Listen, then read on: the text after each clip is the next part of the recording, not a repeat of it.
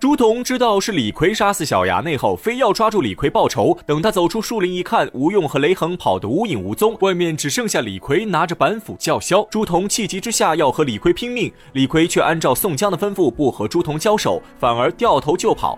朱仝在后面紧追不舍，二人一前一后跑了整整一夜。次日天明，李逵跑进一座大庄院，朱仝跟着进去后，才发现这庄院主人竟然是小旋风柴进。原来宋江在山上听说朱仝放走雷横的义举。后更加佩服朱仝为人，就派吴用三人先来柴进庄上，邀请朱仝一起上山。宋江这次之所以派出李逵这个杀人狂魔，就是让他杀掉小衙内，断了朱仝后路。而朱仝的暴怒反应也在宋江的预料之中，他让李逵把朱仝引到柴进庄上，就是为了让柴进出面当和事佬。柴进毕竟是江湖上有名的老好人，看在柴进的面子上，朱仝终于无奈答应上山。但他实在记恨李逵，当场提出一个条件，要想让他上山。必须先杀掉李逵。李逵一听，勃然大怒，告诉朱仝自己是奉了宋江大哥的将令，就算要报仇，也报不到自己头上。眼看二人又要大打出手，还是柴进老谋深算，他表示先让李逵留在自己庄上，以后的事情以后再说。这一招倒是两全其美，朱仝也不好拒绝。之后，吴用、雷横带着朱仝返回梁山。眨眼间，李逵在柴进庄上已住了一月有余。这天，柴进突然收到一封书信，原来柴进有个叔叔叫柴皇城，也是后周的。皇族后代，如今在高唐州居住。最近柴皇城突然身患重病，奄奄一息。他膝下无儿无女，只有柴进一个侄子，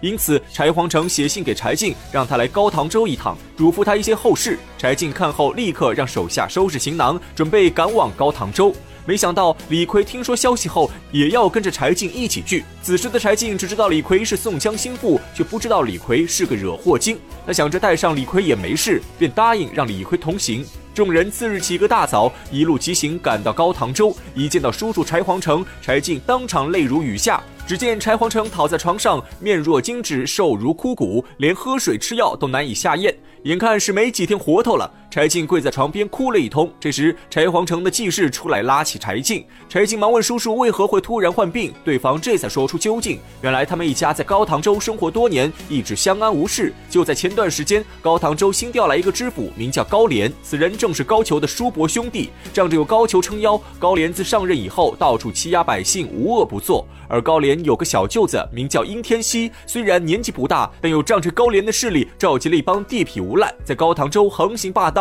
是一个标准的纨绔子弟。听说柴皇城家后院有个花园水亭盖得不错，殷天锡立刻带着一帮手下闯进柴皇城家。看过花园水亭后，殷天锡十分满意，当场就要赶走柴皇城一家，强行霸占他们的庄院。柴皇城自然不肯同意，双方便爆发了肢体冲突。柴皇城平日里养尊处优，哪是这些无赖的对手？被对方一顿毒打。从那之后，柴皇城就落下了病根。可他又拿这帮无赖没有办法。柴皇城一口怒气憋在心中，无法发泄，重病最终变成了绝症。柴进听后，这才明白整件事情的来龙去脉。正在此时，柴皇城听说柴进进来了，当场回光返照，缓过一口气来，把柴进叫到床前，嘱咐他一定要为自己报仇。说完便撒手人寰。柴进又悲又气，一面给叔叔安排后事，一面派人立刻回家取丹书铁券。他要拿着铁券亲自去东京告御状。就在柴进忙着为叔叔料理后事时，到了第三天，殷天锡又带着手下来找事了。柴进刚开始还好言好语招待对方，没想到殷天锡早就蛮横惯了，根本不在乎柴进的身份，非要让他们今天交出庄院，否则就要强行动手。柴进身为皇族后裔，在沧州也是响当当的人物，何曾受过如此侮辱？眼看殷天锡得寸进尺，欺人太甚，柴进说出丹书铁券一事，要为自己讨回公道。殷天锡却压根听不进柴进所言，直接命令手下围殴柴进。关键时刻，躲在门后偷听多时的李逵再也忍不住了，拉开房门，大步走到近前，一把将殷天锡拉下马来，当场就是一顿拳打脚踢。李逵下手没轻没重，不消片刻，竟把殷天锡活活打死。殷天锡手下无赖见势不妙，早跑回去禀告高廉。柴进眼看李逵闯下大祸，给了他一些盘缠，让他赶快返回梁山坡。李逵前脚刚走，高廉手下几百号人就来捉拿柴进。柴进被五花大绑带到府衙。柴进一开始只说手下庄客李大忠心护主，失手杀了殷天锡，已经畏罪潜逃了。可高廉是个聪明人，早就看出这件事和柴进脱不了关系。李大跑了，就用柴进顶罪。至于柴进的丹书铁券，在高廉眼中就是一块废铁。他一心想着要为小舅子报仇，当场下令杖打柴进。柴进被打得皮开肉绽，鲜血直流，最后只能无奈承认是自己指使庄客打死了殷天锡。高廉这才心满意足，把柴进关进死囚牢，又派人去抄了柴皇城的家，把他们一家老小全部关进狱中。且不说柴进在牢中日日受苦，这李逵返回梁山后，又差点和朱仝打起来，多亏宋江从中调解，总算暂时化解了二人恩怨。在听说李逵替柴进出头，把殷天锡打死后，宋江等人皆是大惊。恰在此时，吴用派出去打探消息的戴宗返回梁山。戴宗本是去漳州看望李逵，听说李逵跟柴进去了高唐州，戴宗又赶去高唐州寻找李逵，结果李逵没找到，却打听到了柴进被关进死牢的消息。晁盖众人听后，立刻决定下山营救柴进。这次晁盖想要亲自领兵出战，可又被宋江拦下。宋江的理由还是如出一辙，他表示晁盖是一寨之主，不可轻举妄动。晁盖归根到底还是脸皮太薄，被宋江这么一说，晁盖就不好意思再提此事。于是吴用立刻安排出战将领。这次梁山总共出动了二十二位头领，除了林冲和白胜外，其他都是宋江的心腹。众人带着八千兵马，浩浩荡荡杀奔高唐州。高廉得知消息后，却并不害怕。原来他曾经学过一些法术，手下有三百飞天神兵，个个都是精挑细选出来的强壮好汉。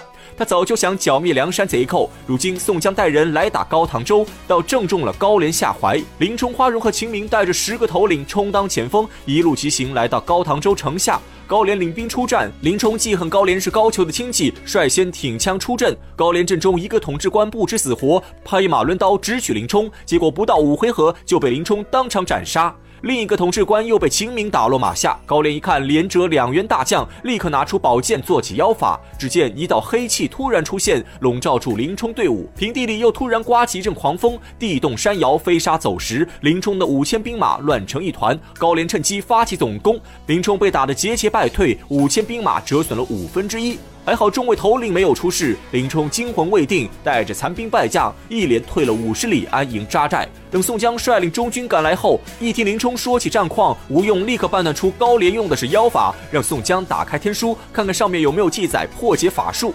宋江在天书里面找了半天，找到一招回风反火破阵法。宋江记下咒语，自觉胜券在握。第二天又重整旗鼓进攻高唐州。这次眼看高廉又用出妖法，宋江也拿起宝剑，口中念念有词。只见这招果然有用，黑气和怪风突然变换方向，没有吹进宋江军队，反而对着高廉的部队吹去。可高廉却留有后招，口中咒语一变，黑气和怪风消失不见，从平地又卷出一阵黄沙。黄沙中走出许多怪兽，龇牙咧嘴对着宋江扑来。这下宋江再也无计可施，生死关头之际，宋江为众人做了一个良好表率，调转马头夺命而逃。众人看见大哥都跑路了，个个丢盔弃甲，四散逃窜。高廉指挥兵马发起冲锋，宋江再次大败而归。这是《水浒传》原著中为数不多的斗法场景。其实仔细想想，高廉应该用的是一种障眼法。如果他真能召出猛兽，又何必用真人去冲锋？而这里也让天书显得更加可疑。九天玄女给的东西，居然连高廉一个半吊子的障眼法都破不掉，这还叫什么天书？宋江亲自上阵，惨被打脸，他又要如何破解高廉的妖法？这个我们下回再讲。